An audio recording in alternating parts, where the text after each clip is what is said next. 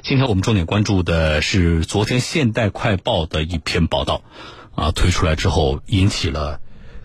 极大的关注。江苏溧阳一个保姆呢，上班就是到家里雇主家里照顾生病的老太太，啊，八十三岁的一个老太太，才八天的时间，这个老太太呢就离奇去世了。那么，这个房间里是有一个监控的摄像头的，保姆是不知道的。啊，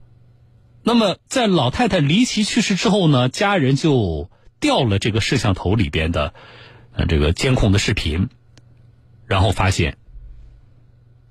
这个八十三岁的老太太啊是被这个保姆杀害的。过程呢，这个描述大概是这个保姆先用毛巾盖住，就捂住这个老人家的面部啊，那么。呃，然后一屁股坐在老人家的胸口上，还在那扇那个扇子啊，就他坐在老人家胸口上扇扇子。在这个过程当中呢，这个八十三岁的老太太是有挣扎的，啊，但是她不理会，直到什么呢？这个老人没有了生命体征，就是他整个的这个过程啊，都被摄像头拍下来了，啊，呃。记者呢采访是找到了采访到了这个老人的小儿子，叫做张阿刘。他就这个过程呢，当天的这个情况呢是有一段讲述的。来，我们来听一下。我呢是这样，五月二号，我在我母亲那边呢，现在吃个晚饭，跟这个肥大老板呢排到十点钟，洗完澡呢，我在我母亲床边呢跟他聊了一会。我母亲当时呢，她说今天呢有点不舒服，我跟她扭了一下，腿一点点。后来我母亲呢叫我睡觉睡吧。我就上去了，上去了以后呢，时间不长，这个保姆喊我下来，下来了，我看我母亲呢，我要没有没有想想，因为她睡着了，我要给她给她胸胸口上要餐的之前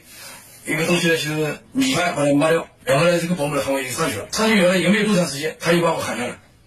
下来他说母亲走了，我当时记得记记得，你赶快通知我家人，给我哥哥姐姐打电话，后来呢，我才听到我那个妹子打电话来。说这个母亲不是自然死的，是这个保姆把他闷死。啊，是保姆给他闷死的。好，我们拿到了这个刚才我描述的这段屋内的那个监控的拍下来的这段视频，啊，呃，大家可以去在微信后台，大家可以看到，呃，给我的微信发今天关键词是五幺二啊。那么你也可以直接去视频号上看，呃，在你的手机微信那个朋友圈下边有一栏新的功能叫视频号，你看一下。啊，你有没有开通？那么点击进入之后呢，向下拉会有个搜索栏，在搜索栏里搜索“小东拂晓”的小东方的东，找到一个视频号，啊，加关注。最上边那个视频，就是在小东这个视频号最上边那个视频，就是这段监控。啊，好。那么我们刚刚。在五点的广告的时间，我们收到了溧阳警方对这件事情最新的通报啊，我们来说一下最新的消息。溧阳警方的通报全文是这样的：五月十二号下午，啊，溧阳警方对此案通报说，据悉，涉案保姆啊，采取用衣用衣被蒙住老太太头部，坐在老太胸口、头部等手段致老太太死亡。目前，涉案保姆已被刑拘。啊，通报说呢，呃。五月三日凌晨一时许，溧阳警方幺幺零接到市民报警称，其奶奶陈某八十三岁，于前一天晚上二十三时许，在溧阳市别桥镇家中死亡，死因可疑。那么接警之后呢，溧阳市公安局迅速组织精干警力，成立专案组开展调查。经公安机关侦查，陈某因病瘫痪在床，就是这个八十三岁的老人家啊，家人呢雇佣了保姆于某，女，六十七岁。溧阳本市人，啊，雇佣了他照料其生活。那么五月二日晚，于某采取用衣被蒙住陈某头部，坐在陈某胸口、头头部等这些手段致其死亡。目前注意了，这个保姆因涉嫌故意杀人罪被公安机关依法刑事拘留。目前案件正在进一步的侦办当中。好了，涉及的一些法律问题，我们先给大家解决掉。马上来连线律师啊，这里边有一些。细节也是稍后我们要跟大家来说的。比如说，从家属描述的情况来看呢，这个保姆面对老人的这个死亡呢，啊，面对呃出现的这个老人的家属，他是不慌不忙的，啊，而且呢，有一句话呢，这两天我看到从昨天晚上开始，不少网友在评论的时候都引用，这保姆告诉家人啊，说这个呃，他比较有有经验啊，说这个呃，送走过很多人啊，大概表述这意思，可以呃帮忙处理相关的后事等等，啊，这个也是让大家觉得不寒而栗的。好的，来，呃，律师接通了是吧？那么涉及到的这里边的一些法律问题啊，我们来连线江苏天旭律师事务所的张赛律师，张律师你好。主持人好，各位听众朋友们，早上好。张律师，我刚刚啊，刚刚拿到这个溧阳警方的，就刚才发的通报啊。嗯。现在这个保姆是因涉嫌故意杀人罪被公安机关依法刑事拘留。呃，从目前已有的证据和这份警方最新的通报来看，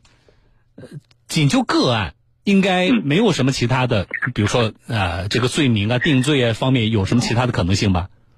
应该是没有了，因为从这个案件现在基本的这个叙述来看，也就是一方所采取的行为，这个希望非法的剥夺他人的生命，在主观上怀有一定的故意，那这就是刑法意义上的故意杀人罪的犯罪构成。嗯，那有可能的这个量刑呢？那么故意杀人罪这个定罪量刑，我们国家是这个上来就是首推就是徒刑，那么下面就是无期徒刑或者是十年以上的这个有期徒刑。这里边会有什么样的一些因素可能会影响到量刑？其实这里最主要的因素在于这个实施行为者当时实施的动机究竟是什么？嗯，也就是大家所说的，究竟是因为可能经常我们看到看到很多这个故意杀人的案件，嗯，因为邻里纠纷、家庭矛盾啊，或者是感情上受挫等等，嗯，导致了故意杀人，还是出于一些卑劣的动机啊，通过劫财啊，通过一些其他的一些不法手段占据他人的财物，获取不正当的利益。嗯，那么这里的犯罪动机将决定他的主观恶性大小，而主观恶性大小最终也决定了。他最后所量定的刑罚是多少？哦，那我从现在，因为现在关于这件事情的报道其实是有限，非常有限的啊，非常有限。警方因为刚才那个通报也非常短，但是呢，从有限的报道里边呢，我们看到，比如说刚才您提到的这个雇主一家描述说，其实他们跟这个保姆关系是很好的，而且也没有什么什么无冤无仇的啊。然后也有一种分析，就是参照以前，比如广东也有类似的案例，说如果。啊，这个保姆照顾老人，比如说啊，老人很快就去世了，那么尽管没有满一个月，但是保姆其实是按照此前的约定是能够拿到整月的钱的，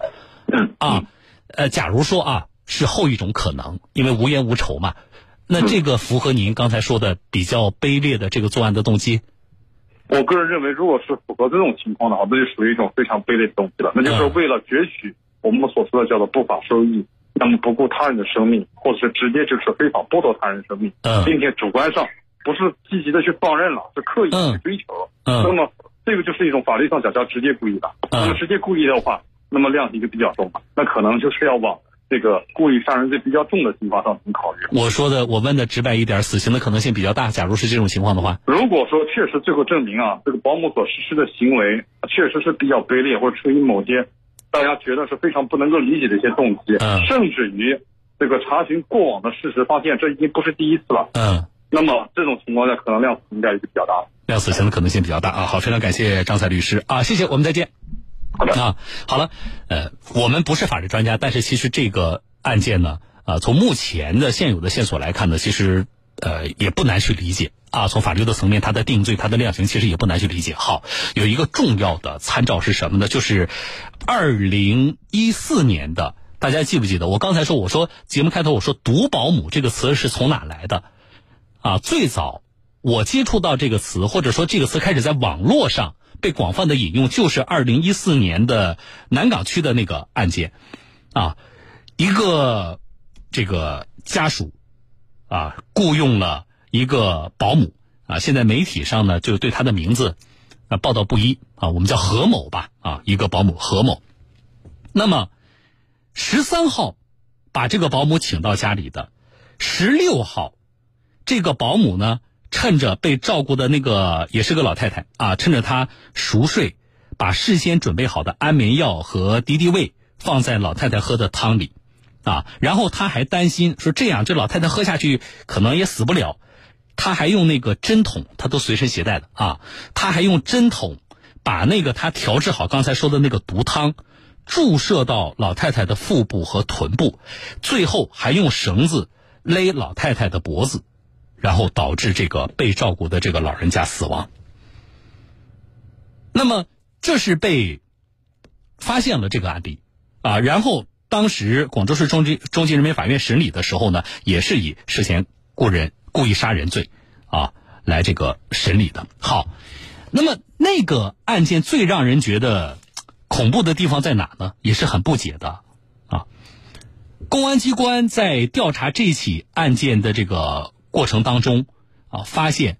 刚才说的那个犯罪嫌疑人何某那个保姆。在二零一三到二零一四年期间，几乎以同样的作案手法犯下了九宗故意杀人案件，其中两宗未遂啊，就是啊没有成功啊，人没有死；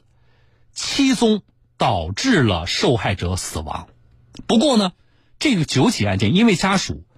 没有发现端倪，并且老人的尸体啊早已经火化了，所以检方。是缺乏相关的这个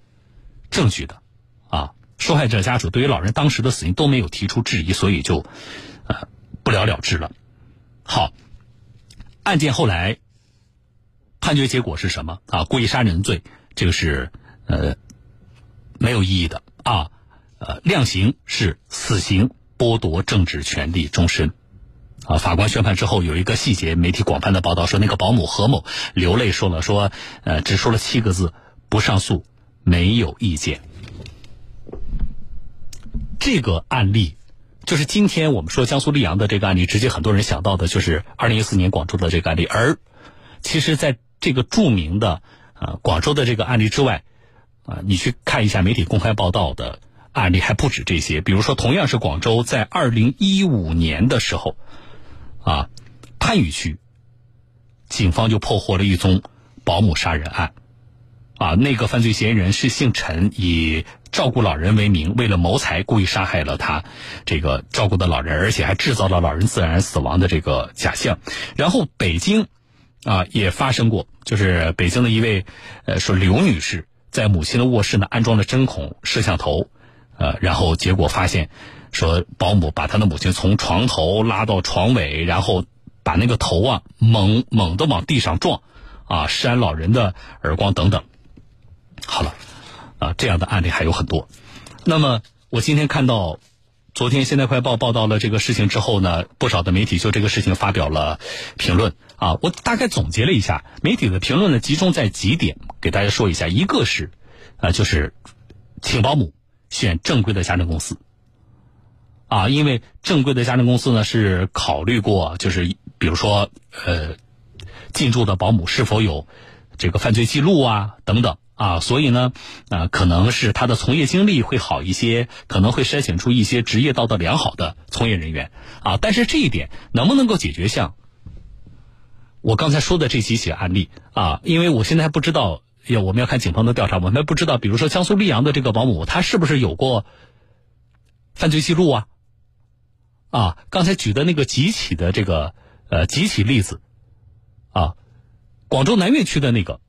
媒体公开报道说他是有过犯罪记录的，但是也是非常轻微的，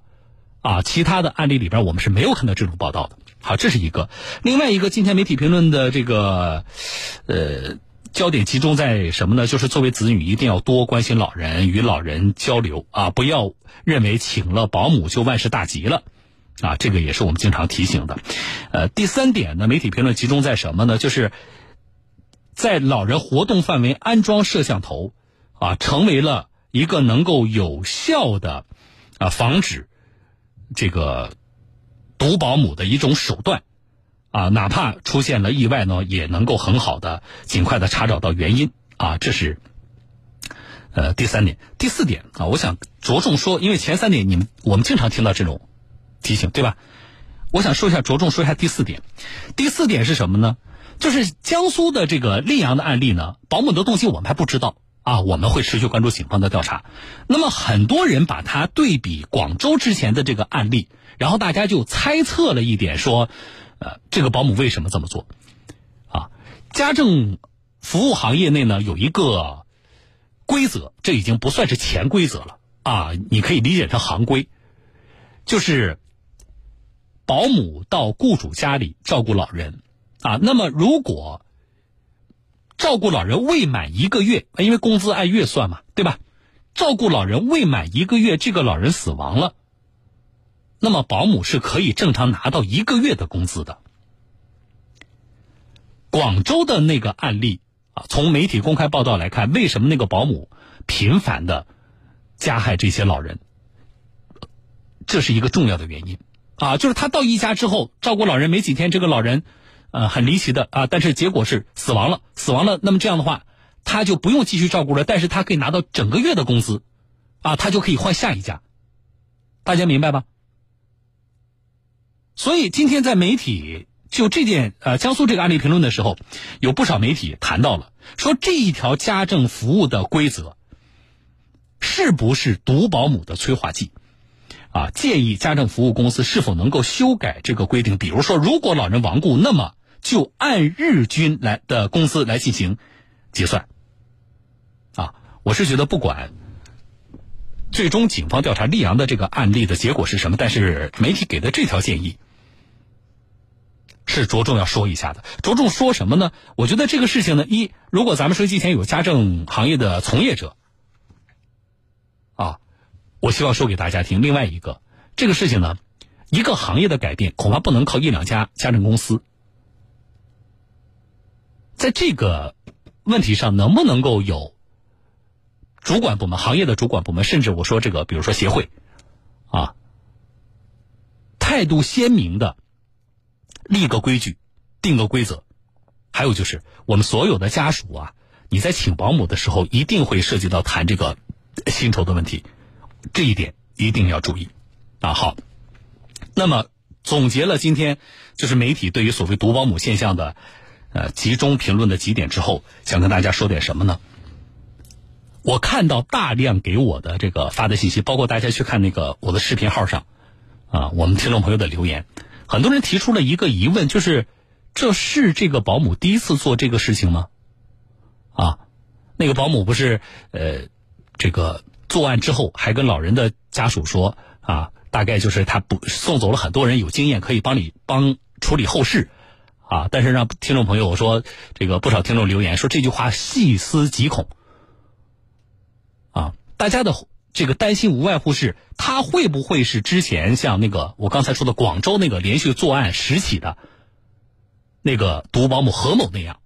这是他第一次作案吗？当然，这一切我们有待于等待当地警方的调查。我相信在这件事情上，警方应该啊会给啊大家一个这个交代啊一个公正的调查。好，